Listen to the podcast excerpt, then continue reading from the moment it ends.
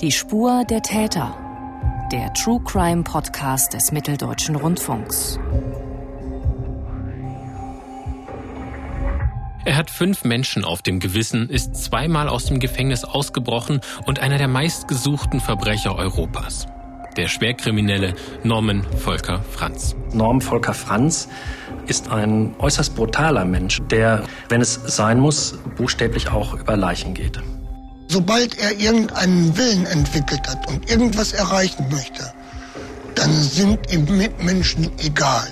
Dann zeigt er keine Empathie, dann läuft er kalt durch die Welt und tötet dabei Menschen, um seine Interessen zu verfolgen. Es war eine Exekution, kann man sagen, eine Hinrichtung.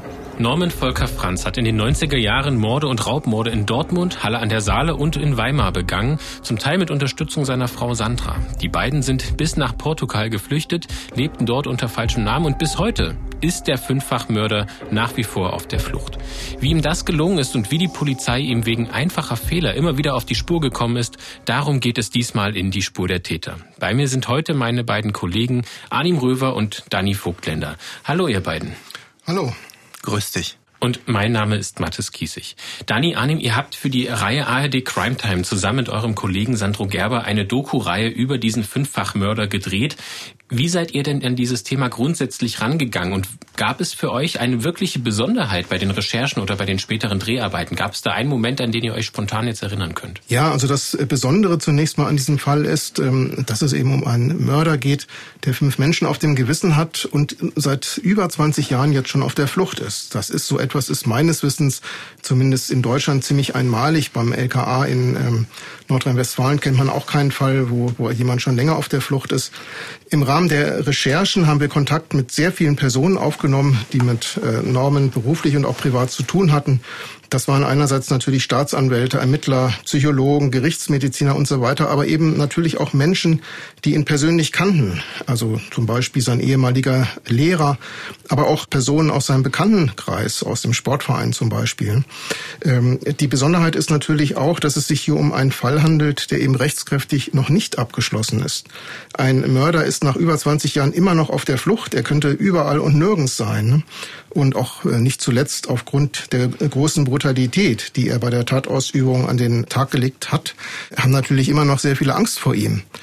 Auf diese Reaktion bin ich gerade auch bei den Vorortrecherchen immer wieder gestoßen. Auf diese Einstellung bin ich auch immer wieder gestoßen, wenn ich mit Leuten zu tun hatte, die mir was erzählen sollten, die mit ihm früher in Kontakt waren oder selbst Leute, die nicht mit ihm in Kontakt waren und einfach nur zu der, zu der Opferfamilie gehören und für mich war bemerkenswert, dass ich das erst für mich selber auch unterschätzt habe und irgendwann zwischendurch mal mir einfiel, bin ich eigentlich auch irgendwie gefährdet, wenn ich mit diesen ganzen Leuten rede und, und so weiter. Und ne, wenn, wenn er doch noch am Leben ist, wird er das dann komisch finden, wenn er irgendwie mein, mein Namen irgendwo liest im Zusammenhang mit einer Berichterstattung über ihn.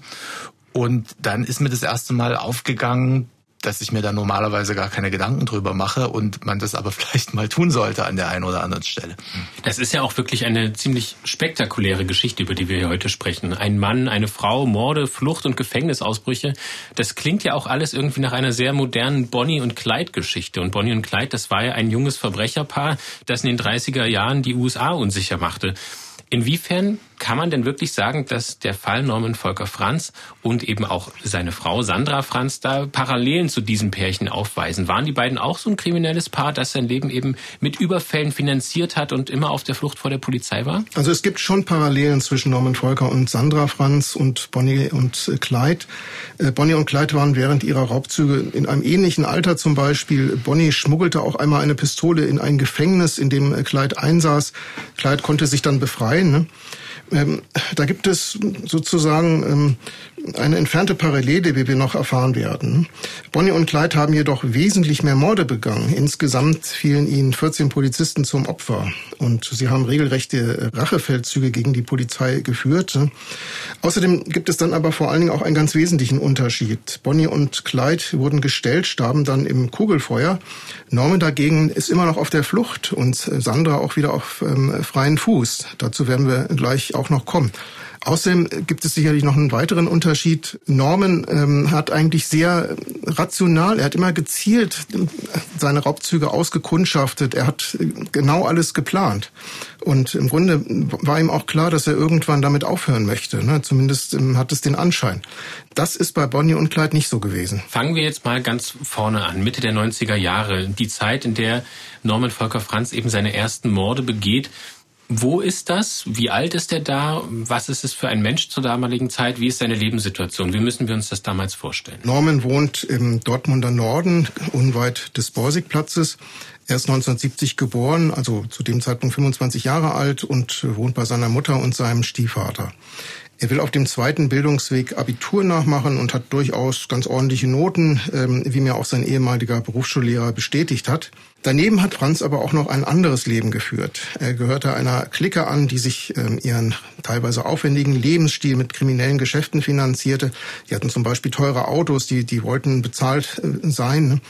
Mit der Clique verbrachte Norman dann sehr viel Zeit, oft auch bei ihm zu Hause. Und das alles aber eigentlich kann man sagen, immer im Umfeld des Borsigplatzes. Und diese Clique, die hatte dann eben kriminelle Machenschaften zum Ziel. Also die hatten schon das Ziel, auf kriminelle Art und Weise auch Geld zu verdienen, um sich eben diesen Lebensunterhalt finanzieren finanzieren zu können. Anders ging das, ging das eigentlich mehr oder weniger gar nicht. Viele von der Clique haben von, ähm, von Sozialhilfe gelebt. Und auf der anderen Seite hatten, hatten sie aber durchaus hohe Ansprüche. Sie wollten eben alle schnelle Autos fahren. Einer hatte auch noch ein Boot, ähm, was auch irgendwie finanziert werden musste. Und ähm, so hat man dann eben zum Beispiel, das war in den 90er Jahren weit verbreitet, mit Zigaretten gehandelt. Man hat aber auch gefälschte Markenjeans hat man vertickt und hat aber auch Unfälle zum Beispiel fingiert, Autounfälle. Teilweise wurden sogar Überfälle begangen. Also ganz unterschiedliche Dinge, um, um sozusagen den Lebensstandard, den man, den man wollte, sich irgendwie leisten zu können. In vielen Fällen ähm, ist es allerdings nicht rausgekommen. Ne? Also nur in wenigen Fällen kam es dann wirklich auch ähm, zu, zu irgendwelchen Strafen. Hattest den Zigarettenschmuggel angesprochen und es gab dann einen Zeitpunkt, in dem es einen Konflikt gab mit einer anderen konkurrierenden Bande. Da ging es auch um Geschäfte, die schiefgegangen waren, kriminelle Geschäfte.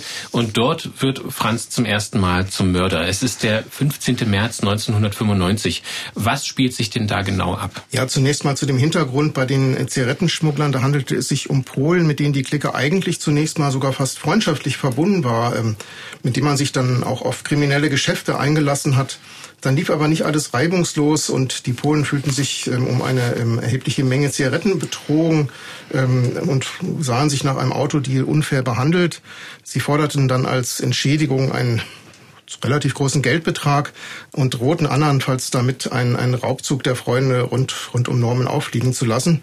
Die Clique beratschlagte dann, traf sich im Jugendzimmer von Norman und dabei war auch ihr Wortführer Christian K. anwesend und sie beratschlagten dann ihr Vorgehen. Sie waren sich dann ziemlich einig, dass es eigentlich nicht wirklich einen Ausweg gibt und dass die Polen immer wieder sie erpressen würden. Und dann kamen sie zu dem Schluss, dass sie die Polen aus dem Weg räumen müssen und ähm, sonst würden sie eben keinen, keinen Ausweg finden. Sie einigten sich dann zum Schein mit den Polen auf eine Geldzahlung von ähm, 6000 D-Mark lockten drei Polen unter einem Vorwand am späten Abend ähm, zunächst mal vom dicht besiedelten Dortmunder Norden in eine sehr einsame und eher ländliche Gegend im, im Dortmunder Süden. Ähm, dort wird das Auto der Polen schließlich in äh, Hohen Süburg ausgebremst Christian K. bespricht dann durch das geöffnete Beifahrerfenster mit den, mit den Polen das weitere Vorgehen und äh, behauptet, äh, dass die 6000 Mark in der Nähe deponiert seien.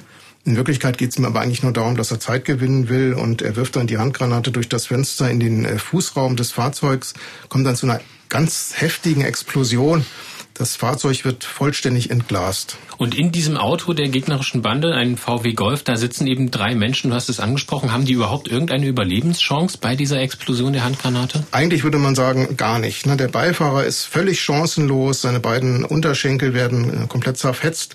Er kann dann auch das Auto gar nicht mehr verlassen. Der junge Mann auf der Rückbank, der, der kann sich trotz eines zerfetzten Unterschenkels gerade noch so aus dem Auto befreien und schleppt sich dann bis zu einem Straßengraben.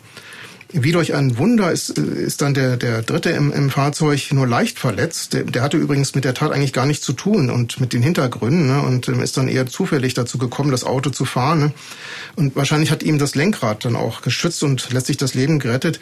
Der kann aus dem Auto flüchten. Er rennt dann über eine Wiese und äh, rennt in ein kleines Wäldchen, kann in ein Wäldchen flüchten und ähm, da ist es dann nicht mehr möglich, die Verfolgung aufzunehmen. Und die Gruppe um Norman Volker Franz, die sucht aber nicht direkt nach diesem Anschlag das Weite. Nein, die vier Männer fahren an diesen Wagen nochmal heran, an diesen brennenden VW Golf, um auf Nummer sicher zu gehen. Genau, zwei steigen dann aus, die sind schwer bewaffnet, ähm, schießen dem Fliehenden hinterher, verfehlen ihn dann aber und geben ja dann auch die Verfolgung auf. Aber der im Straßengraben liegende Pole, der wird mit einem Kopfschuss regelrecht äh, hingerichtet und ähm, Norman schießt dann schließlich den Beifahrer auch noch mit, mit einer Schrotflinte in, in die Brust.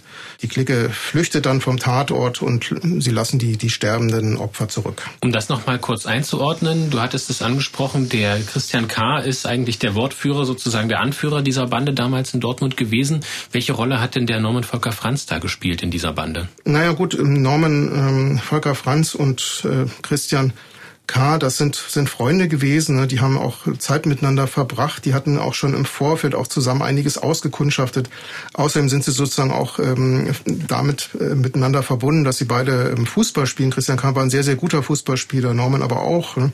Und ähm, also die hatten, haben sich sozusagen auch wechselseitig geholfen. Ne? Und ähm, Norman war jetzt aber in diesem äh, konkreten Fall gar nicht der, man kann gar sagen, nicht, nicht unbedingt der Anführer dieser Bande. Er hat einfach nur ähm, ja, seinen, seinen Freund Christian K. auf dann unterstützt. Aber er hat auch geschossen. Er hat geschossen, allerdings hat er äh, mit der Schrotflinte geschossen. Er hat dann eben auch den, der, der, der sich nicht mehr aus dem Auto befreien konnte, hat er dann erschossen.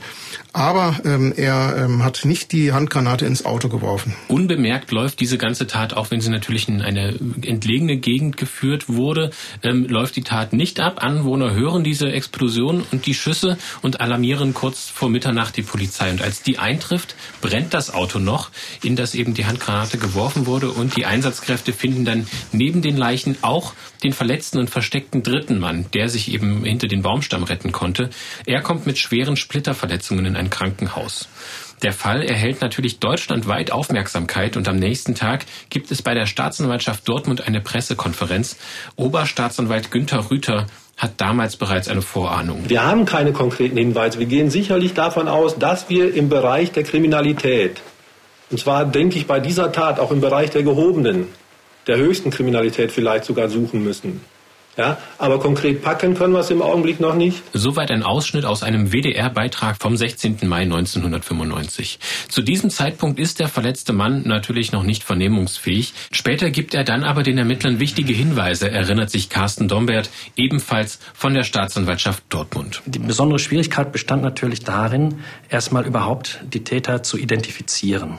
Und äh, da war es doch durchaus ein Glück für die Ermittlungsbehörden, dass einer der drei Insassen dieses Fahrzeugs überlebt hatte und zumindest sagen konnte, den Vornamen eines der Täter und auch den genauen Wohnort bezeichnen konnte, so dass man zumindest schon mal eine Person hatte. Im weiteren Verlauf erfahren die Ermittler dann auch die Namen der anderen mutmaßlichen Angreifer und es gibt eine Öffentlichkeitsfahndung in Zeitungen und im Fernsehen.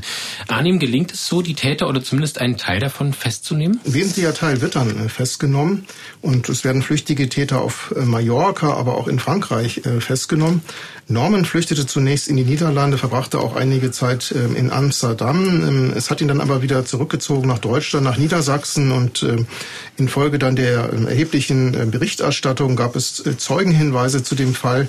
Norman wurde in Osnabrück gesehen. Er stand dann äh, wieder sozusagen im Fokus der Ermittler und in einem für die Polizei dann sicheren Moment ähm, wurde er in der Fußgängerzone ähm, von Osnabrück festgenommen. Er kam da gerade aus einem Einkaufszentrum. Dort war er schon auch unter der Beobachtung der Polizei. Allerdings ein Bandenmitglied befand sich zum gegenwärtigen Zeitpunkt dann doch immer noch auf der Flucht. Diese Festnahme findet am 12. Juli 1995 statt, also zwei Monate nach der Tat. Und mehrere Monate später beginnt dann am Landgericht Dortmund der Prozess und alle Angeklagten werden am Ende wegen gemeinschaftlichen Mordes zu lebenslanger Freiheitsstrafe verurteilt. Und im Gerichtssaal fällt Reporterinnen und Reportern schon eine Frau auf, die wegen dieses Urteils besonders verzweifelt ist. Es ist die Freundin von Norman Volker Franz, Sandra. Sie wird im Verlauf der weiteren Handlungen noch eine sehr wichtige Rolle spielen. Dani, wer ist denn diese Sandra? Was ist das für eine Frau? Also Sandra ist Jahrgang 1977 und so sieben Jahre jünger als Norman, hat ihn kennengelernt, als sie 16 war. Sie kommt äh, aus einem eher schwierigen Elternhaus und sucht entsprechend auch Halt bei ihm, bewundert ihn auch für sein Auftreten, fühlt sich ihm gegenüber aber auch eher unterlegen. Ja, sie hat zwar Hauptschulabschluss, hat aber ihre Lehre als äh, Fleischwarenfachverkäuferin abgebrochen bei einem späteren Gutachten äußert sie sich so, dass sie ihn halt ähm, intelligent und zärtlich fand. Er habe halt alles äh, verkörpert, wonach sie sich sehnt und äh, habe Wärme und Verlässlichkeit ausgestrahlt. Besonders fasziniert sei sie gewesen von seiner Klugheit und seiner Zielstrebigkeit und habe sich bei ihm einfach sicher gefühlt. Und die ähm, Sandra kommt auch aus Dortmund. Sandra ist auch aus Dortmund. Äh, das ist die gleiche Nachbarschaft sozusagen am Borsigplatz, wo sie aufgewachsen ist. Du hast dieses Verhältnis gerade schon in diesem Zitat angesprochen. Und dieses Verhältnis wurde später auch von einem Psychotherapeuten und Rechtspsychologen, nämlich von Steffen Dauer, analysiert, der eben später Sandra gerichtlich begutachtet hat? Im Ergebnis meiner Untersuchungen mh, mm, war deutlich, dass Sandra vor allem aufgrund ihrer eigenen Defizite in der Persönlichkeitsentwicklung zu Normen aufgeschaut hat. Also er war für sie eine Art Orientierung bis hin zur Identifikationsfigur. Sie glaubte, mit ihm zusammen und aufgrund seiner Fähigkeiten ähm, die idealen Voraussetzungen dafür zu finden, eine Familie zu gründen, eine Familie zu gestalten. Doch mit dieser gemeinsamen Familie wird es erstmal nichts. Norman Volker Franz wird ja zu lebenslanger Haft verurteilt und zudem auch noch die besondere Schwere der Schuld festgestellt. Schlechte Aussichten also für eine schnelle Entlassung und ein gemeinsames Leben mit Norman und Sandra. Dennoch hält sie zu ihm und noch mehr, Dani, die beiden heiraten auch in der JVA. Wie geht das vonstatten und wie muss man sich so eine Hochzeit in einem Gefängnis vorstellen? Naja, auf jeden Fall muss man äh, sich das so vorstellen, dass die Sandra den Norman wirklich sehr geliebt haben muss, weil äh, in Anbetracht seiner Verurteilung als Mörder äh, heiratet sie ihn halt äh, im März 1996 in der JVA Wuppertal. Dort hieß es, äh, darf die Hochzeitstorte auch nur mit einem stumpfen Messer angeschnitten werden, wegen der Sicherheitsvorkehrungen. Es gibt ein Foto vom Brautpaar, das später veröffentlicht wurde. Er im Anzug und mit bunter Krawatte, sie in einem weißen Hochzeitskleid. Für Außenstehende muss so ein Bild äh, ziemlich äh, grotesk und befremdlich wirken. Trotzdem ist es so, dass das Heiraten generell im Gefängnis unter speziellen Bedingungen möglich ist und jetzt keinen Sonderfall darstellt. Das Hochzeitsfoto sowie zahlreiche Aufnahmen zum Beispiel von den verschiedenen Tatorten können Sie, liebe Hörerinnen und Hörer, in der zweiteiligen Dokumentation von Anim Röver, Dani Vogtländer und Sandro Gerber sehen. Sie ist zu finden in der ARD-Mediathek in der Reihe ARD Crime Time. Und den Link dorthin, den gibt es im Beschreibungstext dieser Podcast-Episode. Direkt für die Mediathek. Wir haben gerade erfahren, dass Norman Volker Franz und seine Freundin Sandra in der JVA Wuppertal geheiratet haben und dass Gefängnishochzeiten ähm, nicht unbedingt ungewöhnlich sind. Auffällig wird Norman Volker Franz aber in der JVA Wuppertal, als bei einer Routinekontrolle seiner Zelle Werkzeug zum Ausbrechen gefunden wird. Konkret eben ein Sägeblatt. Aus diesem Grund wird er dann in die JVA Hagen verlegt, also 30 Kilometer entfernt wird er dann neu untergebracht und untergebracht ist er dort mit einem anderen Häftling in einer sehr kleinen, engen Zelle mit Etagenbett, Toilette direkt im Raum und auch hier hat er offenbar die Absicht auszubrechen. Das sagt er in der Zelle ganz offen seinem Mitgefangenen gegenüber. So jedenfalls ist es dessen Darstellung. Und zur Umsetzung des Plans bittet Franz seine Ehefrau Sandra um Unterstützung, erklärt Staatsanwalt Henrik Weber aus Halle. Er hatte bei seiner Ehefrau in Auftrag gegeben, Sägeblätter in die JVA reinzuschmuggeln. Das war auch akribisch vorbereitet. Sie hat sich extra einen Gürtel mit einer großen Metallschließe zugelegt und ist bei mehreren Besuchen dann in der Schleuse natürlich auffällig geworden, weil der Metalldetektor anschlug. Bis sie der Überzeugung war, jetzt kontrollieren die nicht weiter, weil die kennen mich schon. Und sie hat dann vier Sägeblätter mit dünnem Klebeband auf der Innenseite dieses Gürtels befestigt. In der Schleuse schlug zwar der Metalldetektor an, aber es wurde nicht weiter kontrolliert. Und sie hat dann auf der Damentoilette in der JVA die Sägeblätter aus dem Gürtel entfernt und hat sie ihrem Ehemann zugesteckt. Das ist ja schon ein ziemlich kreatives Vorgehen mit natürlich viel Risiko auch dabei, aber Sie haben da eben alles ausprobiert und wie wir sehen werden, wurde diese Bereitschaft auch belohnt, in Anführungszeichen. Dani, dir ist es gelungen, mit diesem damaligen Mitgefangenen von Norman Volker Franz zu sprechen. Er heißt Jörg, möchte aber nicht, dass der Nachname genannt wird. Wie hast du denn diesen Jörg ausfindig machen und zum Interview bringen können? Also es gab einen Blaulichtreporter, der ihn zufällig mal kennengelernt hatte und dem er auch vertraute und dem hat der Jörg schon mal seine äh, Story erzählt. Ähm, dieser Reporter hat dann äh, den Kontakt herstellen können und dann folgten aber viele lange vertrauensbildende Telefonate mitunter bis in die Nacht. Also es war auch immer unklar, ob äh, uns der Jörg nicht doch noch absagt, weil er halt immer um seine Sicherheit besorgt war und äh, in gewisser Weise auch die Rache von Norman immer noch fürchtet. Und ähm, ja, es war halt nicht klar, ob er offen, offen wäre, mit uns im, im Interview zu sprechen oder nicht doch am Ende noch kalte Füße bekommt. Das ist auch ganz eindrucksvoll in eurer Reihe zu sehen. Also man hört es in den O-Tönen auch ein bisschen, aber ich finde, man sieht es noch deutlicher, mit welcher Angst er teilweise auch über seinen ehemaligen Mitgefangenen spricht. Und Jörg hat dir aber dann erzählt, wie er beobachtet hat, was Norman Volker Franz eben mit diesen Sägeblättern, die seine Frau Sandra dann in das Gefängnis geschmuggelt hat, was er mit denen geschmacht hat. Und dann hat er seine Sägeblätter rausgeholt, wo immer der die her hatte. Ich habe es vorher nicht gesehen, wo der die versteckt hatte. Und fing an, an dem Fenstergitterstab zu sägen. Und das ging immer so mit seinen kleinen Fingerchen zack, zack, zack. Und das ging wohl auch so weit, dass seine Finger dann blutig gewesen sein sollen von dem vielen Sägen an den Gitterstäben. Und Norman Volker Franz trifft auch eine weitere Vorbereitung für seine Flucht. Er reißt nämlich seinen Bettbezug in Streifen und flechtet sich daraus ein Seil. Auf seinen Mithäftlingen soll er enormen Druck ausgeübt haben, damit dieser ihn eben nicht verrät. Und auch um diese Aussagen von Jörg ein bisschen einordnen zu können, welchen Eindruck hattest du denn über die vielen Gespräche, über das Interview von diesem Mann und weshalb saß er eigentlich im Gefängnis? Ja, der Jörg hat mir äh, von seiner langen äh, Karriere erst als Kleinkrimineller erzählt, die halt schon in jungen Jahren begann. Er saß insgesamt über 23 Jahre in verschiedenen Gefängnissen in Nordrhein-Westfalen ein.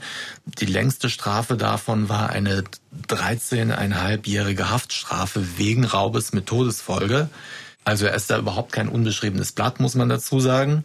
Heute sieht er sich allerdings als geläutert an und ja, er war in den Gesprächen äh, mir gegenüber erstmal sehr offen. Äh, er war auch sehr reflektiert, was sein eigenes Leben angeht und seine äh, kriminelle Karriere. Er ist relativ eloquent und flechtet auch gern mal den einen oder anderen Witz ein. Kommen wir zurück zum Ausbruchsversuch. Dieser findet am 11. März 1997 statt. Und Jörg berichtet eben dir in dem Interview und uns zusammen hier von dem Ausbruch. Dann stand er am Fenster und irgendwann hing das Seil, das er geknüpft hat, von oben nach unten runter. Es ist davon auszugehen, dass von den oberhalb liegenden Zellen ein Faden runtergelassen wurde, um das Seil hochzuziehen und an der Dachrinne in der Ecke zu befestigen. Vielleicht hat der Norman Volker Franz auch Mitgefangene bestochen, bezahlt oder sonst irgendwas gemacht, damit er da über das Dach steigen konnte.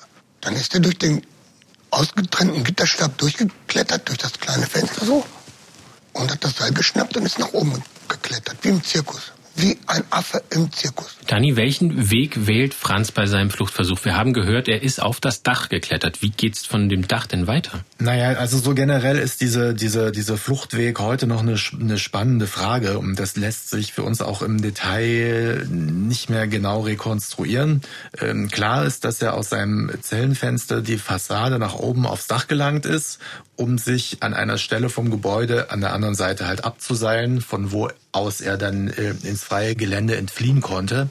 Leider muss man sagen, war die JVA Hagen auch keine wirkliche Hilfe bei der Klärung dieser Frage. Der damalige verantwortliche Anstaltsleiter ist zudem nicht mehr dort tätig. Und auch seinerzeit gab es äh, widersprüchliche Aussagen, was die Einzelheiten des Ausbruchs angeht. Am Anfang vermutete der Anstaltsleiter bei einem Pressetermin noch, dass äh, Norman den Gitterstab mit dem Messer aus seinem Zellenbesteck durchtrennt hat. Wenn man sich die Fotos am nächsten Tag in der Zeitung anguckt, mutet es ziemlich verrückt an, weil das äh, eine ziemlich simple Klinge gewesen ist und man sich eigentlich nicht vorstellen kann, dass man damit einen Gitterstab durchbekommt. Nichtsdestotrotz wurde halt diese Erklärung beim Pressetermin angeführt. Ähm, ja, ein anderer Punkt ist die Frage, wie man aus äh, einer Zelle in einem unteren Stockwerk über die Fassade aufs Dach gelangen kann. Die offizielle Erklärung war dann immer, ähm, Norman habe ein Wurfgeschoss mit einem Seil gebaut, das in der Nähe des Daches Halt gefunden hat. Und äh, ja, von dem Dach aus ist er dann halt auf die, auf die offene Straße gelangt. Wenn man sich aber die Fassade des äh, Zellentraktes ansieht, ist es also schwer vorstellbar, dass ein solches Wurfgeschoss zuverlässig und ohne viel Aufsehen und Lärm zu erregen äh, funktioniert. Da ist es schon eine, eine naheliegende Idee, dass es da Helfer in den oberen Stockwerken gab, die ein Seil heruntergelassen haben. Aber selbst das muss ja alles sehr gut getimt gewesen sein, ohne dass die Wache, die ja auch die Fassade die Nacht hindurch äh, immer wieder beobachtet, aufmerksam wird. Ich hätte eigentlich gedacht, dass äh, da die Ergebnisse der Ermittlungsarbeit heute zugänglich sind, was aber einfach nicht der Fall war. Ja, und äh, alles in allem muss man auch sagen, hat sich die Anstaltsleitung in der Sache damals auch nicht mit Ruhm bekleckert. Das war halt so eher äh, blamabel natürlich so, so ein Ausbruch. Und deswegen hat man da nicht so gute Chancen, äh, auf genaue Nachfragen heute Antworten zu bekommen. Aber dieser ganze Ausbruchsversuch, der klingt doch irgendwie sehr abenteuerlich. Und es ist auch irgendwie erstaunlich, dass von dem JVA-Personal niemand etwas bemerkt hat. Wie kann das denn sein? Der Jörg als Mitgefangener hat uns äh, im Interview äh, erzählt und das so erklärt, dass es gegenüber vom Zellenfenster eine Art Kanzel gab. Äh, in der saß die ganze Nacht ein Wachmann, der auch dafür abgestellt war, in der Nacht die Außenfassade zu beobachten. Der Norman hat das in den Tagen zuvor ziemlich äh, genau ausspioniert, wie dieser Wachmann arbeitet. Und äh, angeblich sah das so aus, dass der Wachmann an einem Tisch gesessen hat, also entfernt eigentlich, relativ entfernt von der eigentlichen Fensterfront. Und auf diesem Tisch stand ein Kofferradio. Und man hat die Antenne des Kofferradios von der Zelle aus sehen können. Und sobald sich diese Antenne bewegt hat, war klar, dass der Wachmann vom Tisch aufgestanden war, um an die Glasfront der Kanzel zu treten und da seine Kontrolle an der Fassade zu machen stand die Antenne still, saß der Wachmann am Tisch und war zu weit weg, um Norman beim, beim Sägen erwischen zu können. Ob das alles so stimmt, lässt sich natürlich heute schwer nachprüfen. Allerdings gibt es einem zumindest eine Vorstellung, wie es äh, teilweise abgelaufen sein könnte, dass man natürlich in einem relativ kurzen Zeitfenster aus dem Zell Zellenfenster aussteigt, von dort ein Wurfgeschoss in Dachnähe platziert, um sich dann daran, an einem Seil, das daran hängt, hochzuziehen. Und das alles unbemerkt, das ist schon ein Phänomen, wo man sagen muss, da hat der Zufall dem Norman trotz aller Raffinessen offenbar sehr in die Karten gespielt, anders kann man sich das nicht vorstellen. Angeblich hätte dann wohl ein Anstaltsmitarbeiter beobachtet, wie sich Norman nach der Überquerung des Dach auf der anderen Seite des Gebäudekomplexes an der Regenrinne abgelassen hat. Das war dann schon ziemlich früh am Morgen. Der ist dann zum, zum, zum Frühdienst gekommen. Und dieser Mitarbeiter hätte dann auch die Verfolgung aufgenommen, sei aber daran gescheitert. Und den weiteren Verlauf der Flucht von Norman Volker Franz und die Unterstützung durch seine Frau Sandra beschreibt Staatsanwalt Hendrik Weber. Seine Ehefrau hat die Flucht vorbereitet, das Fluchtverzeig besorgt, auch eine scharfe Waffe und hat dann zum vereinbarten Zeitpunkt vor der JVA gewartet und ihn in Empfang genommen. Bereits da hatte er gesagt, entweder bin ich tot oder ich komme. Also er war ab diesem Zeitpunkt auch sehr risikobereit. Es gab zwischen Sandra und Norman Franz eine Übereinkunft, dass man einen großen Raubüberfall durchführen wollte um sich dann mit dem geraubten Geld irgendwo im Ausland ein neues Leben aufzubauen. Und zunächst führt dieser Fluchtweg der beiden aber nach Thüringen. Sie schlafen im Auto und einem günstigen Hotel an der Autobahn und etwa zwei Wochen nach dem Gefängnisausbruch gehen die zwei abends durch die Innenstadt von Weimar und beobachten, wie Geldboten Geldkassetten bei einer Filiale der Dresdner Bank abliefern. Norman soll Sandra dann gesagt haben, sie soll an einer Bushaltestelle warten. Was passiert danach, Arnim? Also zunächst ist es so, dass ähm, bei Norman eigentlich nie irgendwas zufällig passiert, er auch nicht zufällig vor Ort ist. Es ist alles ziemlich genau geplant. Ne? Und er hatte auch in dem Fall im Vorfeld die Bank schon ausgekundschaftet, hoffte dann auf substanzielle Beute in dem Fall. Man muss sich vorstellen, die Stelle, an der die Geldkassetten abgeliefert werden sollen, die lagen ähm, so an der Seite des Gebäudes. Wir waren auch vor Ort, haben das gedreht. Und ähm, diese Stelle war von der Straße nicht so gut einsehbar. Er konnte dann gegenüber auch ganz gut sozusagen den auflauern. Er konnte sich da gut verstecken, ist nicht aufgefallen. Ne? Und ähm, so lag er dann auf der Lauer, als die, die Wachleute eintrafen. Er bedrohte sie dann mit einer Waffe. Ein Wachmann, der ähm, versuchte dann noch auf ihn einzureden, ihn zu beschwichtigen und ähm, ein anderer Wachmann versuchte sich im Transporter einzuschließen. Da ist dann eine Geldkassette ähm, nach außen gefallen. Es fielen dann drei Schüsse, einer davon direkt ähm, im, ins Herz eines Wachmannes. Norman flüchtet dann mit einer Kassette 500 Meter weiter ungefähr ähm, in einem Park, äh, wird, äh, brechen beide zusammen dann die Kassette auf und stellen dann ja ziemlich enttäuscht fest, dass eigentlich nur in Anführungszeichen 15.000 Mark in, in, in der Kassette äh, waren, also umgerechnet ungefähr 7.500 Euro. Das reicht natürlich für eine Flucht ins Ausland nicht aus. Das finden beide dann übereinstimmt. Und anhand von Zeugenaussagen versucht die Kriminalpolizei den Fluchtweg der Täter zu rekonstruieren und es werden Phantombilder veröffentlicht. Wie schnell ist den Ermittlern denn klar, dass der Raubmord vom Gefängnisausbrecher Norman Volker Franz, der im Westen ausgebrochen ist und doch ein ganzes Stück von Weimar entfernt eigentlich dieser Ausbruch passiert ist, dass er und seine Frau Sandra eben die Täter gewesen sein könnten? Das ist das Problem. Der Raubmord wird eben zunächst gar nicht mit Norman Volker Franz in Verbindung gebracht. Ähm, nach seiner Flucht aus dem Gefängnis in, in Hagen, weit in Nordrhein-Westfalen, hat die Polizei zunächst auch gar keinen Grund, ihn in Ostdeutschland zu vermuten. Und Norman war allerdings dann bei diesem Überfall wie auch sonst immer nicht maskiert. Und ja, so konnte dann zumindest ein Phantombild von ihm erstellt werden. Das hatte ihn allerdings auch nicht besonders gut äh, getroffen. Ähm, Im Unterschied zu Norman war sein Opfer, ein früherer Polizist, vielen in Weimar allerdings durchaus bekannt und auch die Anteilnahme dann in, in der Stadt sehr groß. Doch bevor das Verbrecherduo dann gefasst werden kann, plant Norman Volker Franz schon den nächsten Coup. Und wieder möchte der 27-Jährige an Geld kommen, wohl um sich zusammen mit seiner Frau dann endlich ins Ausland absetzen zu können. Der nächste Tatort ist ebenfalls im Osten in Sachsen-Anhalt, genauer gesagt in Peißen bei Halle an der Saale. Dort nimmt er am 27. Juli 1997 auf einem Parkplatz des Großhandelsunternehmens Metro wieder einen Geldtransporter ins Visier. Wie spielt sich das Geschehen hier ab? Ein VW T4-Transporter fährt morgens gegen 6.20 Uhr ganz dicht an das Gebäude ran, an eine Geldschleuse. Es sollen da lediglich rund 30 Zentimeter Abstand gewesen sein. Das Geld wird dann aus der Schleuse in, in großen Kassetten rübergereicht. Norman zwängt sich dann zwischen das Gebäude und das Fahrzeug und er schießt völlig ohne Vorwarnung einen Geldboten mit, direkt mit einem Genickschuss und schießt dann auch noch dem zweiten Boten in den Kopf. Beide haben da überhaupt keine Chance.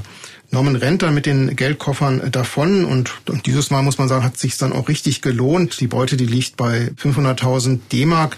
Auch hier, das sollte man noch sagen, ist es nicht irgendwie mal zufällig ge gewesen, dass, äh, dass Norman dort hinge, ähm, hingekommen ist, genau zu diesem Ort, ähm, sondern er hatte das schon auch schon Jahre zuvor alles ziemlich genau ausgekundschaftet und wusste in diesem Fall wohl auch, ähm, dass, dass dort eine ganze Menge Geld zu holen ist. Außerdem liegt dieser Ort relativ verkehrsgünstig und man kann von dort aus auch ganz gut äh, flüchten. Du hattest gerade angesprochen, dass Norman Volker Franz seine Taten eigentlich immer sehr akribisch vorbereitet. Das heißt, er muss ja auch in der Nähe irgendwie unterkommen, um sich eben voll der Vorbereitung dieser Tat widmen zu können. Und ihr wart für eure Dreharbeiten eben auch in einem Hotel, wo eine Mitarbeiterin damals schon eben sich um die Zimmer dort gekümmert hat und die das eben auch bis heute tut, in der Nähe von Peißen. Wie muss man sich das vorstellen? Wie haben die dort gelebt und dann eben diese Taten vorbereitet? Grundsätzlich muss man sich das so vorstellen, dass Norman und seine Frau wirklich von einem einem äh, kleineren Hotel, meistens sehr dicht an der Autobahn, äh, immer ein paar Tage verbracht haben, dann, dann zum nächsten Hotel gefahren sind. Sie haben sich auch immer relativ korrekt verhalten, ähm, haben bar bezahlt, ne, haben sich da nichts äh, zu Schulden kommen lassen. Und in dem Fall war es auch war es genauso. Sie haben dort äh, einige Tage in einem Hotel gewohnt. Äh, Sie sind da nicht besonders aufgefallen. Ne? Auf, auffällig war offensichtlich, das hat uns die Hotelmitarbeiterin erzählt, dass sie nicht wollte, dass ähm, also die Sandra wollte nicht, dass die Betten in dem Zimmer gemacht werden. Also sie wollte nicht, dass irgendjemand von dem Hotelpersonal in das Zimmer kommt. Ne? Aber sonst waren sie höflich. Sie waren jetzt nicht nicht nicht besonders auffällig und ähm, man, man hat sich dann seitens des Hotelpersonals auch nichts wirklich dabei gedacht. Ne? Letztlich sind sie dann aber auch in so einer Nacht- und Nebelaktion dann ähm, ganz plötzlich ähm, abgefahren.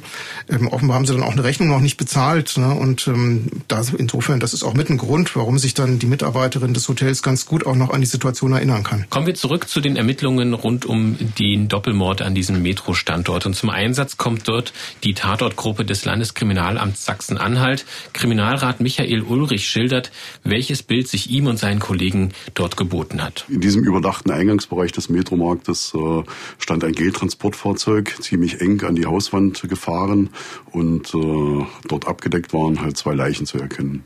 Wir haben im Bereich dieses Fahrzeuges und im unmittelbaren Tatbereich alles Mögliche gesichert, was vielleicht für die Aufklärung der Tat relevant sein könnte. Also ganz offensichtlich natürlich alles, was mit Munition zu tun hatte. Wir haben dort Hülsen gefunden, wir haben Projektile gefunden und gesichert. Also es war ganz offensichtlich, dass hier wenig Abwehrbewegungen von den Opfern stattgefunden haben. Das, das glich so vom Szenario und von der Situation her glich das wirklich einer Hinrichtung.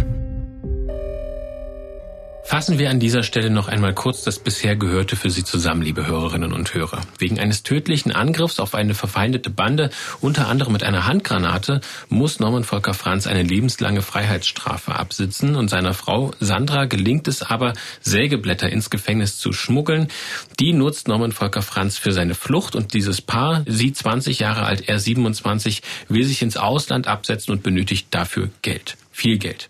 Das wollen sie durch Überfälle auf Geldtransporte beschaffen und bei einem ersten Überfall in Weimar erschießt Norman Volker Franz einen Geldboten, die Beute nur in Anführungsstrichen 15.000 D-Mark. Das genügt ihnen nicht und daher begehen sie einen weiteren Überfall in Peißen bei Halle an der Saale in einem Metromarkt und hier erschießt Norman Volker Franz zwei weitere Wachleute und erbeutet circa 580.000 D-Mark.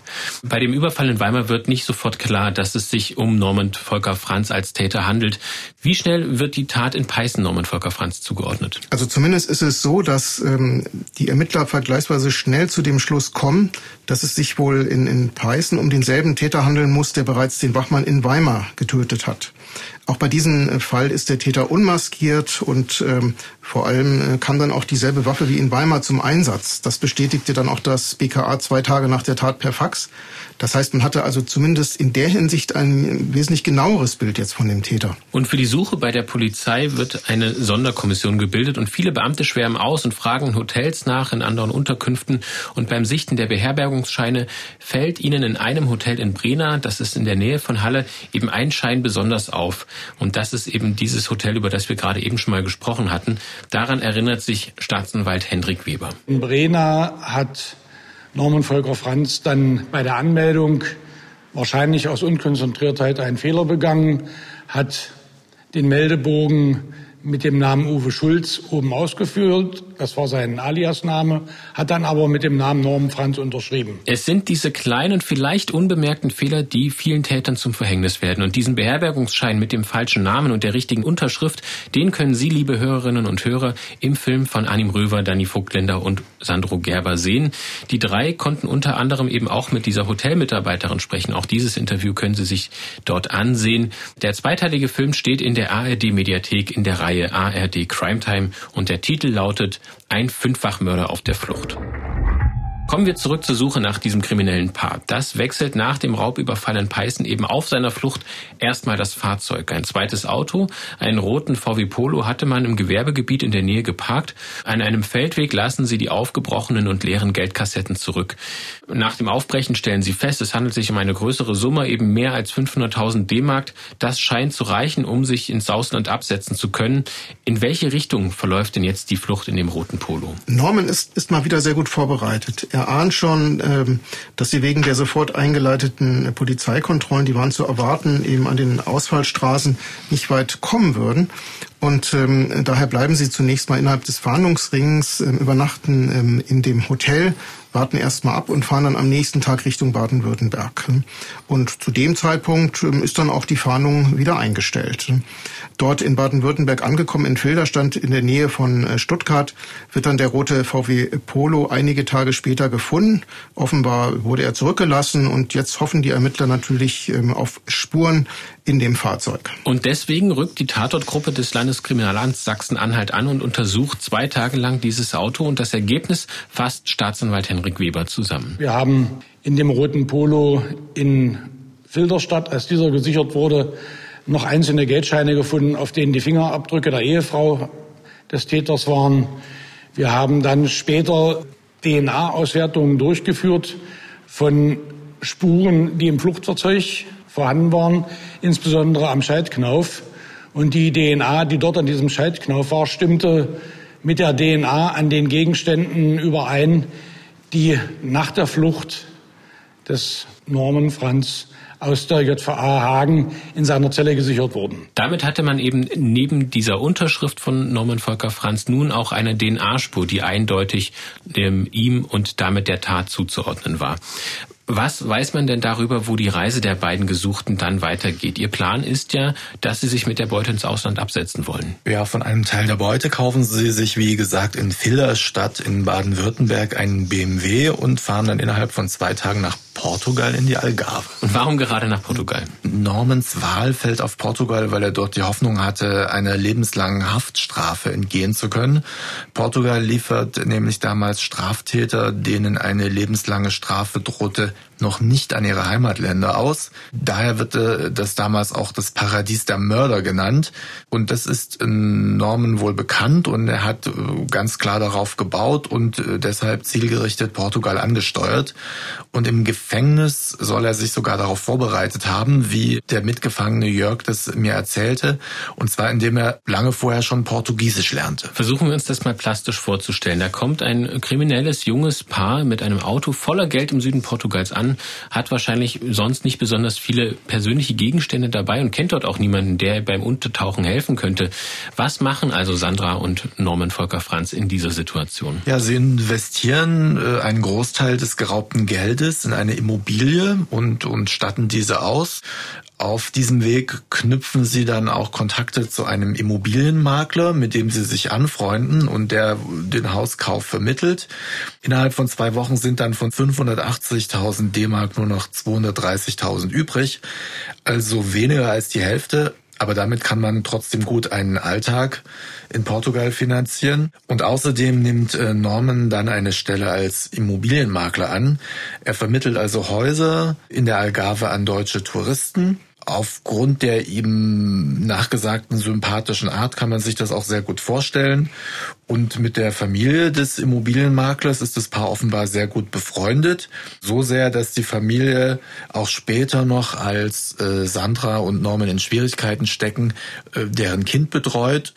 Und man kann sich gut vorstellen, dass diese portugiesische Familie irgendwann aus allen Wolken gefallen ist, äh, als sie von den Vorwürfen gegenüber Norman und Sandra gehört haben. Und dass Norman Volker Franz diese Stelle als Immobilienmakler annimmt, soll wohl auch dazu beitragen, nicht aufzufallen für diesen Anschein der Seriosität, um ein regelmäßiges Einkommen zu haben, um einfach dort auch ein normaler Teil der Gesellschaft zu sein.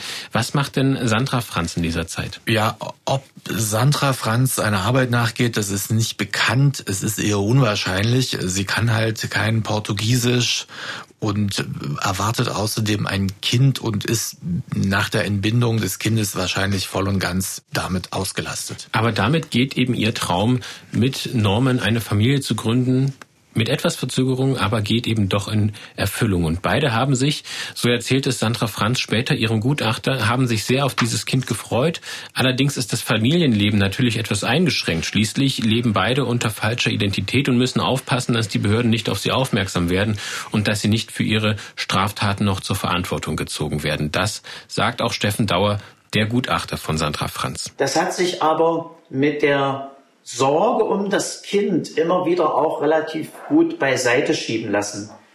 ein Verdrängen im eigentlichen Sinne kann da nicht stattfinden, weil die Straftaten waren einfach zu eindrucksvoll, die Konsequenzen waren so gravierend, aber in der Lebensrealität, in der Bewältigung des Alltags ist es ihr zeitweilig gelungen, das auch etwas naja, zu ignorieren, dass eben eine solche Bedrohung und eine solche Gefahr permanent besteht. Und eben diese Gefahr ist durchaus realistisch, denn es soll einen Vorfall gegeben haben im Herbst 1998 mit einer Polizeikontrolle im portugiesischen Straßenverkehr. Das erzählt Bernardo Guerrero, damals Chefinspekteur der Kriminalpolizei im portugiesischen Faro. Er hat bei einer Verkehrskontrolle nicht angehalten. Das machte uns nachdenklich. Warum hat er nicht angehalten? Daher nahmen wir Kontakt zum BKA-Verbindungsbeamten auf.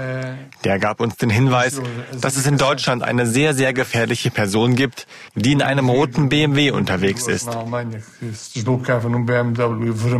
Dani, du hast uns in der Vorbereitung erzählt, dass die Sache mit der Verkehrskontrolle eine von zwei Versionen ist, wie die portugiesische Polizei letztlich auf Norman Volker Franz und Sandra aufmerksam geworden ist. Wie ist denn die andere Version und wie ernst wird es denn nun für beide, als die Beamten ein Auge für auf sie haben? Ja, also die andere Version oder die äh, zusätzliche Version sieht so aus, dass die Polizei einen roten BMW beobachtet, der oft nahe einer Bank parkt und wahrscheinlich Verdacht erregt, worauf dann eine Abfrage des äh, Kennzeichens bei den deutschen Behörden erfolgt. So oder so bekommen die Behörden halt in Portugal von den deutschen äh, Kolleginnen den Hinweis auf Norman und Sandra und starten eine mehrtägige Beschattung. Schlussendlich greifen sie unerwartet zu, als das Paar aus einem Supermarkt kommt. Äh, sie lassen sich auch ohne Gegenwehr festnehmen. Dieser Ort war mit Bedacht gewählt, weil mit einem Kind im Arm in der Öffentlichkeit sahen die Beamten in Portugal ein eher geringes Risiko, dass Norman sie angreift. Und in dem Moment der Festnahme ist dem Paar auch offenbar sofort klar, was gespielt wird. Sandra hatte sich wohl ohnehin immer gefragt, wie lange das Leben inkognito gut gehen kann. Und Norman soll in diesem Moment sinngemäß gesagt haben, unser Traum ist ausgeträumt. Das ist am 24. Oktober 1998, also ein gutes Jahr haben die drei dann zusammen in Portugal gelebt. Und die Nachricht von der Festnahme macht natürlich auch in deutschen Medien gleich die Runde. Norman Volker Franz kommt dann in das Zentralgefängnis in Lissabon und seine Frau Sandra zusammen mit dem Sohn Mike in ein anderes Gefängnis in Lissabon.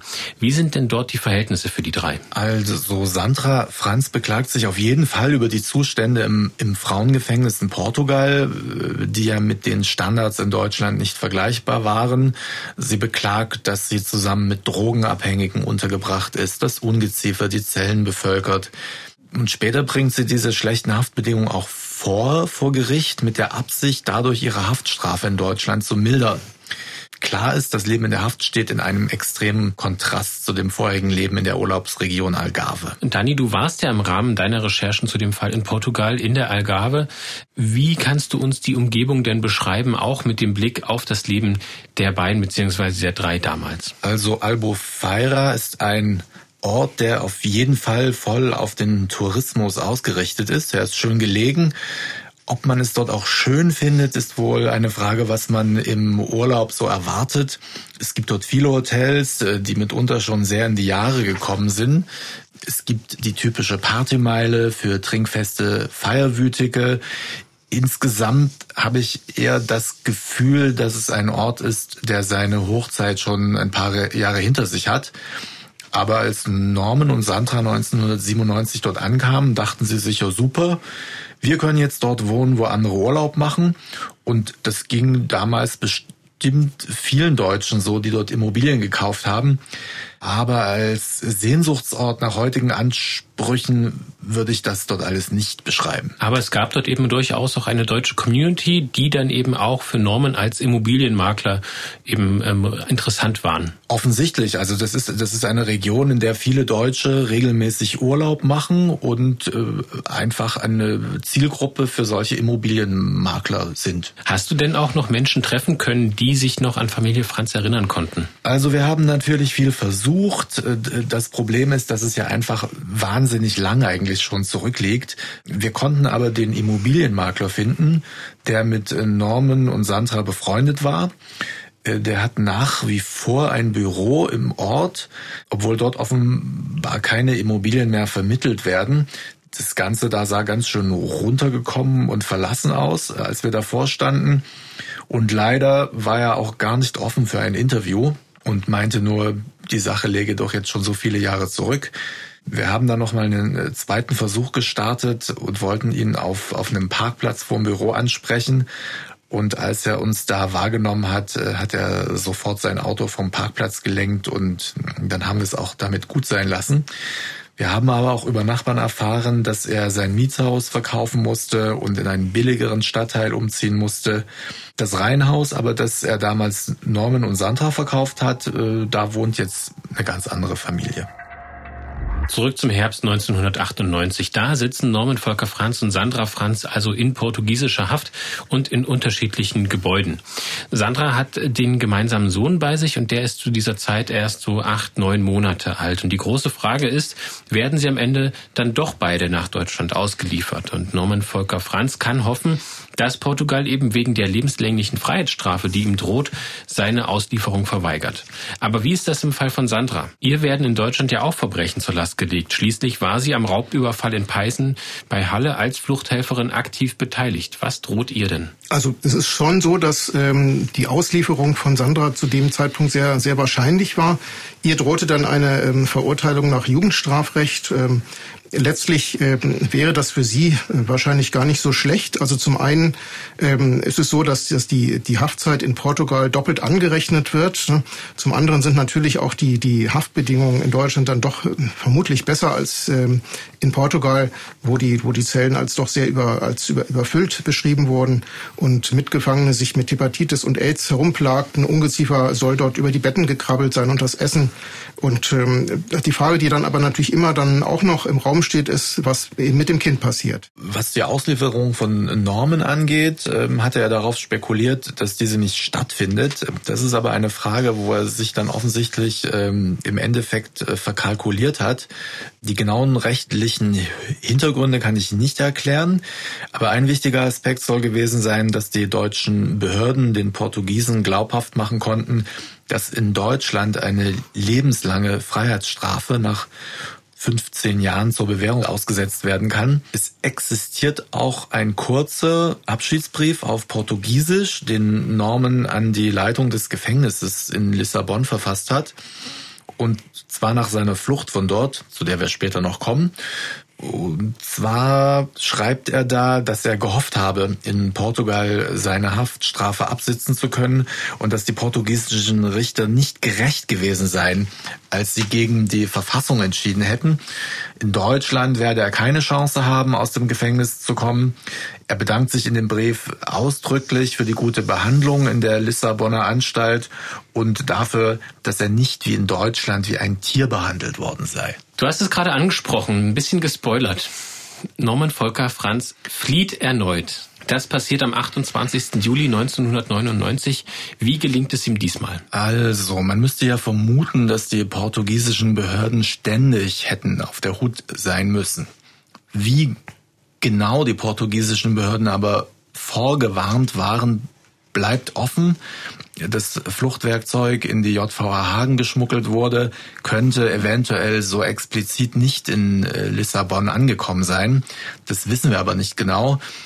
Es ist zu vermuten, weil man sonst besser und äh, in regelmäßigen Abständen Normans Zelle hätte kontrolliert und dann wahrscheinlich auch fündig geworden wäre.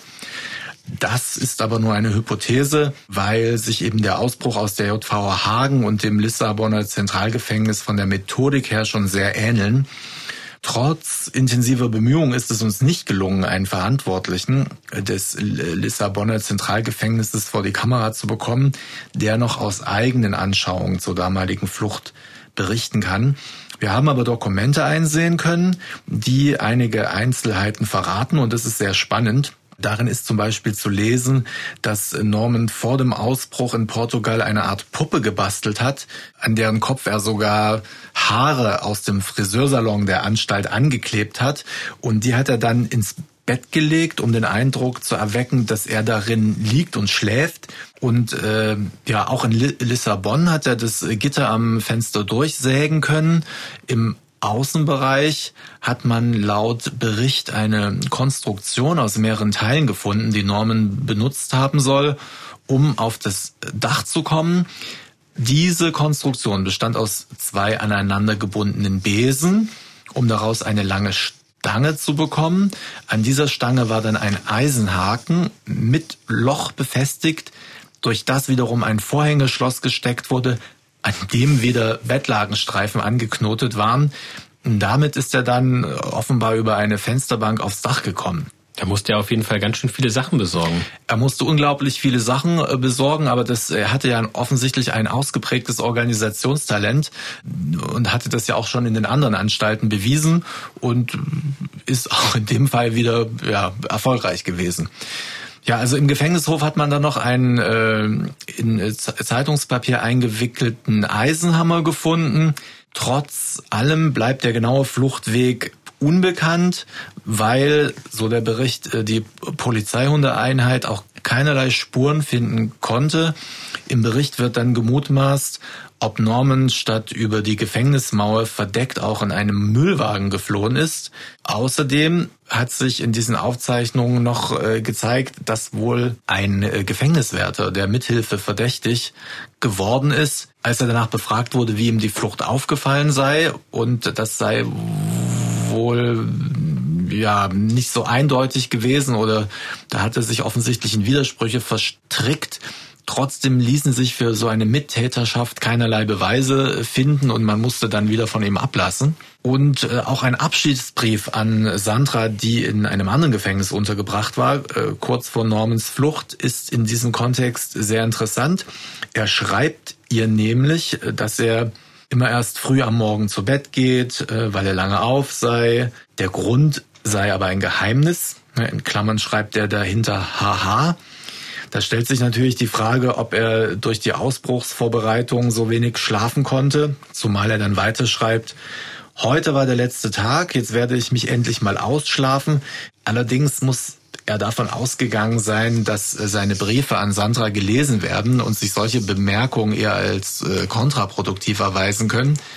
Im Brief bekundet er Sandra immer wieder seine Liebe und die Liebe zu seinem kleinen Sohn und schreibt auch, ähm, dass er die ganze Ungerechtigkeit ihnen gegenüber hasse, aber es jetzt halt zu spät sei, sich darüber aufzuregen. Er sieht sich und Sandra als verflucht an, obwohl doch alles hätte gut werden können und schreibt, für eine Sekunde mit ihr würde sich ein Weltkrieg lohnen. Ob dieser Brief geheime Codes enthält, die Sandra über seine Pläne unterrichten sollten, ist auch nicht bekannt. Allerdings so erzählte uns der portugiesische Ermittler, den wir interviewten, soll Sandra am Abend vor Normans Ausbruch ihre Koffer gepackt haben, obwohl ja gar keine äh, Entlassung bevorstand. Und nach dem Ausbruch von Norman soll die deutsche Botschaft gewarnt worden sein, weil Norman, wie vermutet wurde, den deutschen Botschafter in Lissabon entführen und gegen seine Frau austauschen könnte. Und natürlich erfahren auch die Behörden in Deutschland von dieser erneuten Flucht. Wie reagieren die denn darauf? Die Behörden sind natürlich sehr aufgeschreckt und die ähm, Staatsanwaltschaft Halle erwirkt dann, dass Sandra Franz und ihr Kind schon, schon am nächsten Tag nach Deutschland ähm, ausgeflogen wären. Offenbar ist dann doch die Befürchtung sehr groß, ähm, dass Norman die beiden befreien könnte. Ihm wird da inzwischen so ziemlich alles zugetraut unter, unter riesigen Sicherheitsvorkehrungen und begleitet dann auch von einem sehr großen Medieninteresse kommen sie äh, schließlich dann in, in die JVA nach Halle. Norman Volker Franz ist somit wieder auf der Flucht und seiner Frau steht ein Prozess vor dem Landgericht in Halle bevor. Der gemeinsame Sohn kommt zur Mutter von Norman Volker Franz und im April 2000 beginnt dann der Prozess gegen Sandra. Sie muss sich als Komplizin bei den Raubüberfällen in Weimar und Peißen verantworten, bei denen ja insgesamt drei Wachleute ums Leben gekommen sind. Und die Anklage lautet dementsprechend Gemeinschaftlicher schwerer Raub mit Todesfolge. Die Staatsanwaltschaft fordert acht Jahre Jugendstrafe. Wie verhält sich denn Sandra im Prozess und wie muss man sich dieses Verfahren am Landgericht Halle eigentlich vorstellen? Gerade auch mit diesem flüchtigen Schwerverbrecher im Hintergrund. Ja, das Medieninteresse, das ist zunächst mal unverändert groß. Ähm, es werden dann wirklich ganz spezielle ähm, Sicherheitsvorkehrungen getroffen. Spezialeinheiten sind sogar im Einsatz. Also es erinnert ja schon fast an Prozesse gegen die Rote Armee-Fraktion, äh, die auch entsprechend gesichert wurden. Das Landgericht, das gleicht, gleichte dann einer, einer Festung, kann man sagen. Die Angeklagte, die, die trägt eine kugelsichere Weste. Sie zeigt sich reumütig, legt ein umfassendes Geständnis ab. Sie sagt, ähm, was geschehen ist, kann man nicht entschuldigen. Ich würde mir beide Beine abhacken lassen, wenn die Männer dadurch lebendig werden würden. Also sie, sie zeigt zumindest nach außen hin große Reue und ähm, naja, man, man traut Norman äh, zu, dass er ähm, sich jetzt sogar an Sandra rächen könnte. Also man traut ihm wirklich sehr viel zu. Und das ist die Einschätzung von Staatsanwalt Weber zum Verhalten von Sandra Franz. Naja, sie war zwar emotional berührt, aber es war ein weitgehend taktisches Verhalten. Sie hat sich über Monate auf diesen Prozess vorbereiten können. Sie hat äh, einen psychologischen Gutachter gehabt, mit dem sie sich viele Stunden unterhalten hat und hat dann sich, ja, man muss schon sagen, aus meiner Sicht präsentiert als äh, hörig, dass ihr gesamtes Leben ab dem 17. Lebensjahr von ihrem sieben Jahre älteren Lebenspartner, dann späteren Ehemann, bestimmt wurde. Wir haben ja schon gehört, dass selbst der Gutachter eigentlich sagt, wirklich hörig war sie ihm nicht. Kaufen die Richter Sandra denn diese Präsentation ab? Wie lautet das Urteil, das am 12. April 2000 gefällt wird? Das Urteil lautet dann letztlich sechs Jahre und drei Monate Jugendhaft. Ähm, und das für den gemeinschaftlichen schweren Raub in Weimar und äh, den gemeinschaftlichen schweren Raub mit Todesfolge vor dem Metromarkt in Peißen. Die Richter folgen damit ähm, der Argumentation des äh, psychologischen Gutachters äh, Dr. Dauer und ähm, demzufolge Sandra Franz wegen ihrer schweren, von der Alkoholsucht in ihrer Mutter besonders geprägten Kindheit eine ähm, krankhafte Störung ihrer Persönlichkeit habe und sie habe dann deshalb äh, zum Tatzeitpunkt ihr Handeln nicht in eine andere Richtung lenken können. Allerdings bleibt die Strafe damit unter den acht Jahren, die die Staatsanwaltschaft gefordert hatte. Und gibt es denn während dieses Prozesses irgendwelche Versuche, Sandra Franz zu befreien? Also gibt es irgendwelche Anzeichen, dass Norman Volker Franz tatsächlich nach Halle kommt? Oder gibt es irgendwelche Signale oder Botschaften, die auf ihn zurückzuführen sind? Kontaktversuche von Norman zu Sandra sind aus, aus dieser Zeit nicht bekannt ähm, man muss auch sagen, Sandra zu befreien oder ähm, sich dann sogar vielleicht auch an ihr zu rächen, weil sich ja offiziell von ihm lossagte, dass das wäre für Norman wahrscheinlich auch gar nicht möglich gewesen ne?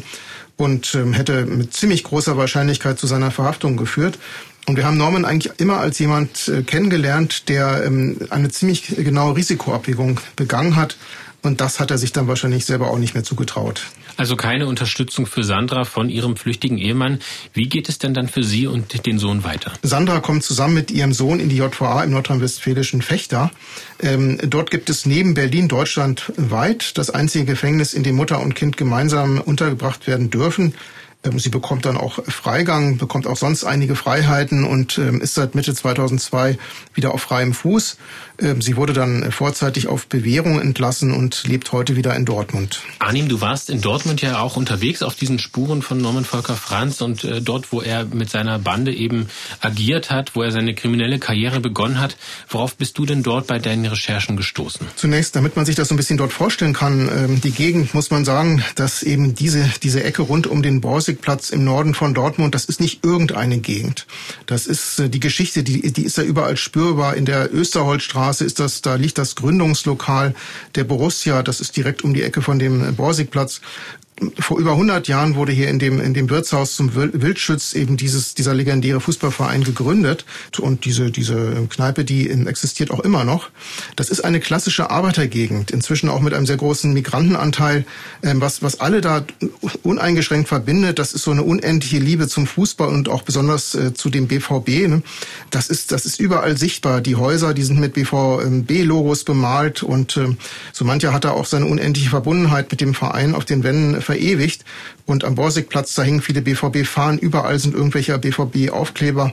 Und äh, eines ist aber die Gegend rund um den Borsigplatz bis heute nicht. Das ist eben keine coole Gegend, wie zum Beispiel manche Ecken im, im Berlin-Kreuzberg. Da gibt es keine coolen Galerien, da gibt es keine schicken Cafés. Das ist eher, da gibt es eher die BVB-Eckkneipe, die das Bild prägt und Trinkhallen, die jederzeit für, für alkoholischen Nachschub auch sorgen. Sicher gibt es in der Gegend auch mehr Kriminalität als anderswo. Als ich mir auch ein Bild da von der Gegend verschafft habe, da wurden mir auch wiederholt Drogen zum Kauf angeboten. Das ist natürlich ein großes Problem. Aber es ist auf jeden Fall so, wer dort einmal wohnt, der fühlt sich äh, mit dieser Gegend sehr verbunden und den zieht es da im Zweifelsfall auch wieder hin. Und so ist es bei der Clique rund um Norman auch gewesen. Die haben alle nicht weit dort voneinander äh, entfernt gewohnt und gelebt. Hier haben sie auch ihre kriminellen Geschäfte geplant und äh, hier hat auch Norman Sandra kennengelernt. Und ähm, für den Mord an den beiden Polen, da mussten ja viele Kumpels von Norman dann auch äh, für etliche Jahre ins Gefängnis. Inzwischen sind übrigens alle wieder auf freiem Fuß, auch wenn viele ja auch die besondere Schwere der Schuld bekommen haben. Sie haben aber teilweise durchaus auch nachvollziehbar Reue gezeigt und haben jetzt ein neues Leben begonnen. Und einige von ihnen sind dann auch wirklich wieder in diese Gegend zurückgezogen. Und man hat so das Gefühl, wer einmal dort gelebt hat, der trägt da offenbar so eine ganz tiefe Sehnsucht in sich. Ihr habt ja beide auch erzählt, dass ihr viel an verschiedenen Orten unterwegs war, an denen Norman Volker Franz agiert hat, an denen er gelebt hat, an denen er eben seine Überfälle begangen hat. Ähm, ihr wart also sehr viel unterwegs, um ihm irgendwie näher zu kommen. Wie war es denn, diesen Menschen, die mit ihm zu tun hatten, näher zu kommen? Wie schwierig war das oder wie einfach? Ja, es war relativ schwer, mit Menschen in Kontakt zu kommen, die Norman kannten und dann auch ähm, vor allem auch offen vor der Kamera über ihn sprechen wollten. Norman hat auch Fußball gespielt und ähm, aus dieser Zeit erinnern sich einige an ihn. Da bin ich auch mit einigen ins äh, Gespräch gekommen. Sie haben ihn da durchaus als sehr sympathischen Menschen in Erinnerung, auch als Familienmensch. Äh, allerdings wollte vor der Kamera niemand offen darüber reden und ähm, auch nach einiger ähm, Bedenkzeit hat, hat sich da keiner umstehen stimmen lassen. Ähm, einig sind sich aber alle darin, dass sie glauben, dass Norman nach wie vor lebt. Ihm wird ähm, absolut von allen ähm, seinen alten Kumpels zugetraut, dass er irgendwo untertauchen konnte. Ähm, und sie trauen ihm auch immer noch zu, dass er wieder irgendwann irgendwo auftauchen könnte. Und ähm, ja, selbst heute will es sich auch keiner mehr mit ihm wirklich, keiner wirklich mit ihm verscherzen. Und damit kommen wir jetzt nach diesen vielen Taten und, und den Geschehnissen, die lange zurückliegen, jetzt noch zum Hier und Jetzt. Du hast gesagt, viele gehen noch davon aus, dass er irgendwo auf dieser Welt in einem Versteck lebt, dass er irgendwo untergetaucht ist. Norman Volker Franz wäre heute 52 Jahre alt und seit 24 Jahren, also eigentlich sein halbes Leben, wird weltweit nach ihm gesucht, auch heute noch. Und das heißt eben, die Ermittlerinnen und Ermittler gehen ebenfalls noch davon aus, dass er lebt oder wie muss man das verstehen? Ja, die Ermittler, die halten es auf jeden Fall unverändert für möglich, dass er noch lebt und solange es dann auch keine anderweitigen Erkenntnisse gibt, zum, Beispiel über seinen Tod werden die Fahndungen dann auch weitergehen. Ne? Zum Beispiel auf der Seite des BKA wird Norman als einer der meistgesuchten Verbrecher Europas aufgeführt und eine Belohnung von bis zu 25.000 äh, Euro ausgelobt. Staatsanwalt Hendrik Weber zum Beispiel geht persönlich davon aus, ähm, dass Norman in Südamerika untergetaucht sei. Ähm, vielleicht hat er aber auch Unterschlupf in Afrika gefunden. Sehr wahrscheinlich ist dann doch eine Region, in, in der er mit seinen Sprachkenntnissen weiterkommt und auch sicher nicht, ähm, wo er sicher nicht, nicht an jeder Ecke von deutschen Touristen erkannt werden könnte und natürlich möglichst auch kein Auslieferungsabkommen mit Deutschland besteht. Norman hatte ja alle diese, all diese Dinge in der Vergangenheit auch bedacht und es ist sehr zu vermuten, dass er dann auch dieses Mal wieder sehr geplant vorgegangen ist. Du hattest es angesprochen, er ist also einer von Europeans Most Wanted, das heißt einer der meistgesuchten Verbrecher in Europa. Wie kommt man auf so eine Liste und äh, warum steht er dort? Naja, er hat natürlich ähm, ein, ein Strafregister. So viele Fünffachmörder gibt es nicht. Ne? Und man kommt auf diese Liste in sehr enger Abstimmung auch mit, mit den nationalen Ermittlungsbehörden, ne? die dann entsprechende Vorschläge auch, auch ähm, einreichen. Und ähm, ja, das ist ein Fall, ähm, der eben so lange sozusagen nicht aufgeklärt werden konnte und der unverändert international ähm, natürlich auch verfolgt werden sollte. Kriminalkommissar Carsten Phillips von der Polizei in Dortmund äußert sich zu seiner Annahme, wo und wie Franz heute leben könnte. Denn er dürfte sich in Kreisen bewegt haben, äh, weiterhin durch Straftaten sein Geld verdient haben, indem man auch mal an die Falschen geraten kann. Ich glaube, dass äh, er irgendwo auf dieser Welt ist, Straftaten begeht und auch bereit ist, ein unauffälliges Leben zu führen. Ähm, denn andernfalls wäre er schon von deutschen Touristen zum Beispiel erkannt worden, weil viele sein Bild vor Augen haben. Aber man hört aus diesem Ton auch heraus, dass auch die Ermittler zumindest die Option bedenken, dass er eben dann doch auch seinen Straftaten zum Opfer gefallen sein könnte. Allerdings, solange sie keinen Beweis haben, suchen sie weiter nach ihm. Und wie läuft denn diese Suche heute nach Franz weiter ab? Wer führt diese Suche an? Gibt es da weiterhin ein Team, das ständig nach ihm sucht oder wie muss man sich diese internationale Fahndung vorstellen? Also federführend bei der Suche nach Norman äh, Volker Franz ist das äh, Landeskriminalamt äh, Düsseldorf. Ähm, das hängt damit zusammen, dass Norman aus der JVA ähm, Hagen geflohen war und genau auch seit diesem Moment sind die Zielfahnder an ihm dran. Ähm, das lief dann in sehr enger Abstimmung auch mit den Ermittlungsbehörden in Deutschland, die bis dahin zuständig waren. Das heißt, die Dortmunder Polizei, dort fand ja der Doppelmord an den Polen statt und natürlich dann auch die Staatsanwaltschaft in Dortmund. Norman wurde dann ja auch in Dortmund ähm, zu einer lebenslangen Haftstrafe äh, verurteilt. Die Zielfahnder hatten aber zunächst keine konkrete Spur. Spätestens ähm, aber als sie dann eben sein Fluchtfahrzeug am Stuttgarter Flughafen ja gefunden wurde, äh, bekam der Fall dann natürlich eine internationale Dimension. Ne? Äh, Normans roter BMW wurde dann ja auch in Portugal ausgemacht. Dani hat darüber jetzt äh, vorhin schon berichtet. Deutsche Zielfahnder, das muss man aber immer in dem immer wissen, haben ihrerseits äh, keine rechtliche Grundlage im Ausland ähm, aktiv zu werden und sind dann eben auch auf die entsprechende internationale Zusammenarbeit angewiesen. Und in unserem konkreten Fall lief dann der Austausch mit den äh, portugiesischen Ermittlungsbehörden ganz maßgeblich über den deutschen Verbindungsmann des ähm, BKA, der wiederum ähm, an der deutschen Botschaft in Lissabon angesiedelt äh, war. Ähm, die portugiesische Polizei wurde dann also mit Informationen über Norman versorgt und konnte ihn dann ja letztlich auch äh, festnehmen. Begriffe, die jetzt hier immer wieder fallen in diesem Zusammenhang mit internationalen Ermittlungen, sind eben diese Zielfahnder und die Verbindungsbeamten. Kannst du unseren Hörerinnen und Hörern noch einmal ganz kurz erklären, was diese Personen denn weltweit eigentlich machen? Also zunächst ist es so, dass es Zielfahnder zumindest in Nordrhein-Westfalen nur im Landeskriminalamt gibt wird eine Zielfahndung eingeleitet, äh, dann beschäftigen sich die Zielfahnder erstmal ganz akribisch mit der gesuchten Person. Das heißt, es geht um deren Biografie, das Umfeld. Ähm, was erwartet man, was die Person dann als nächstes äh, tun könnte? Ähm, es ist aber nicht so, dass Zielfahnder automatisch auch im Ausland aktiv werden. Da greift dann ja zunächst mal die internationale Zusammenarbeit. Es gibt dann sozusagen das Netzwerk mit internationalen Zielfahndern. Das ist eigentlich nur im Ausnahmefällen so, also zum Beispiel, wenn eben auch eine Festnahme unmittelbar bevorsteht, ähm, und es sich möglicherweise dann auch um, um ein befreundetes Land handelt, ähm, dann sind auch schon mal deutsche Zielfahnder in einen Zugriff ganz persönlich involviert. Das muss dann aber immer ganz genau abgesprochen werden mit den Verantwortlichen des Landes, äh, in dem natürlich der Zugriff bevorsteht. Und da nehmen dann wiederum äh, die BKA-Verbindungsleute, die an der Botschaft angesiedelt sind, sozusagen auch eine Mittlerposition ein. Sie sind da entsprechend sehr gut auch mit den lokalen Ermittlungsbehörden im, im Austausch und vernetzt. Und so war es ja auch in unserem Fall eben eine ganz wesentliche Kommunikation lief eben über den deutschen BKA-Verbindungsmann. Ähm, man kann auch sagen, für, für NRW handelt es sich hier um die längste Zielfahndung, die es jemals gegeben hat. Und beendet wird diese Zielfahndung auch erst, wenn der Gesuchte eben einem Richter in Deutschland zugeführt äh, wird. Also das heißt, beendet werden könnte natürlich die Zielfahndung theoretisch auch, wenn Normen in einem, in einem Land lokalisiert würde, das kein Auslieferungsabkommen mit Deutschland hat und von deren Seite auch keine Bereitschaft besteht, mit deutschen Stellen zusammenzuarbeiten. Wie ich es ja schon kurz äh, gesagt habe, für Zielfahnder gibt es eben keine rechtliche Grundlage, in dem betreffenden Land äh, zu agieren. Sollten die das dennoch tun, und solche Fälle gibt es ja immer mal wieder, kann das dann doch auch zu sehr schweren diplomatischen Verwicklungen führen. Und die Fahndungsseite des Bundeskriminalamts haben wir in unseren Shownotes nochmal verlinkt. Ganz spannend ist, dass dort nicht nur Fotos und die Charaktereigenschaften zu finden sind, zum Beispiel eben freundliches, charmantes Auftreten, insbesondere gegenüber Frauen steht dort, sondern auch eine Tonaufnahme von einem abgehörten Telefonat zu hören ist. Und damit möchten die Fahnder auf die für einen Mann doch besonders hohe Stimme aufmerksam machen, die Norman Volker Franz eben besitzt. Wir hören jetzt hier mal in diese Aufnahme rein. Sie stammt aus einem Telefongespräch, das Franz vom Gefängnis in Lissabon aus geführt hat. Ende der Woche, ich bin jetzt, äh, werde ich vom Gefängnis für eine halbe Stunde ins äh, Gericht überführt.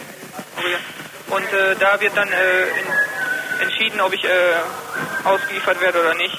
Ich weiß nicht, ob das endgültig ist. Auf jeden Fall, da findet so ein Vordings statt. Anim, Dani, mal angenommen, Norman Volker Franz ist noch am Leben. Wie schätzt ihr die Chance jetzt ein, nach euren ganzen Recherchen und dem, der langen Zeit, die ihr euch mit diesem Fall beschäftigt habt, dass er noch gefasst wird? Ich denke, dass die Chance eher gering ist, ihn noch zu fassen.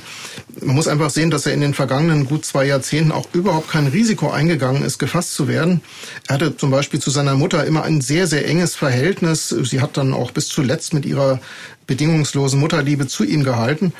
Als sie dann starb, da hoffte man, dass er, wenn, wenn vielleicht auch aus einiger Entfernung zur Beerdigung äh, kommt. Man hatte das ziemlich genau unter Beobachtung. Das ist dann aber nicht passiert. Was, was man natürlich denken kann, es wird für, für Norman sicher sehr schwer sein, keinen Kontakt zu seinem Sohn zu haben, der ja immerhin jetzt auch schon Anfang 20 ist. Umgekehrt ähm, wird auch der Sohn wissen wollen, was aus dem Vater geworden ist.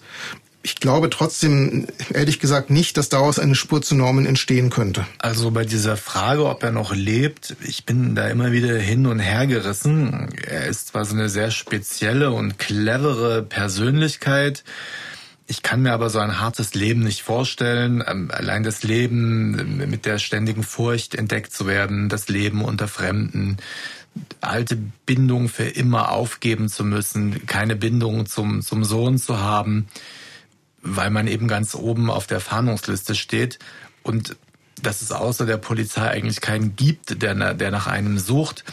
Ähm, ich finde die These ganz interessant, dass er auf der Flucht aus dem Lissabonner Gefängnis bereits im Müllwagen umgekommen ist.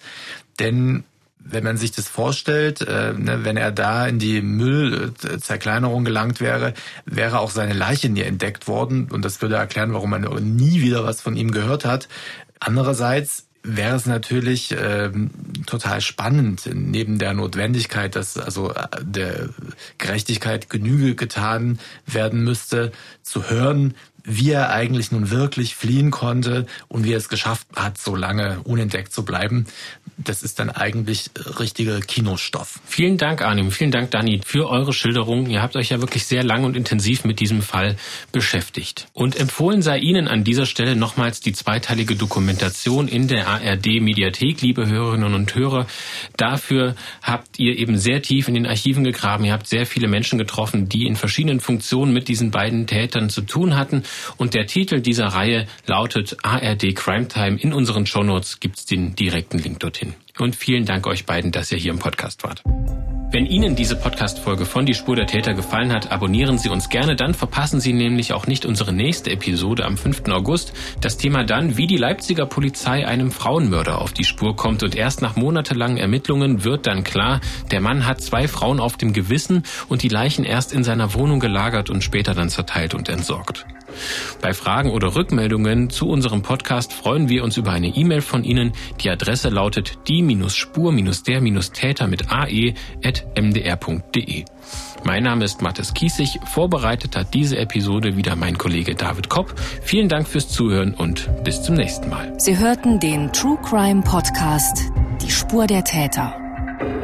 Eine Produktion des Mitteldeutschen Rundfunks.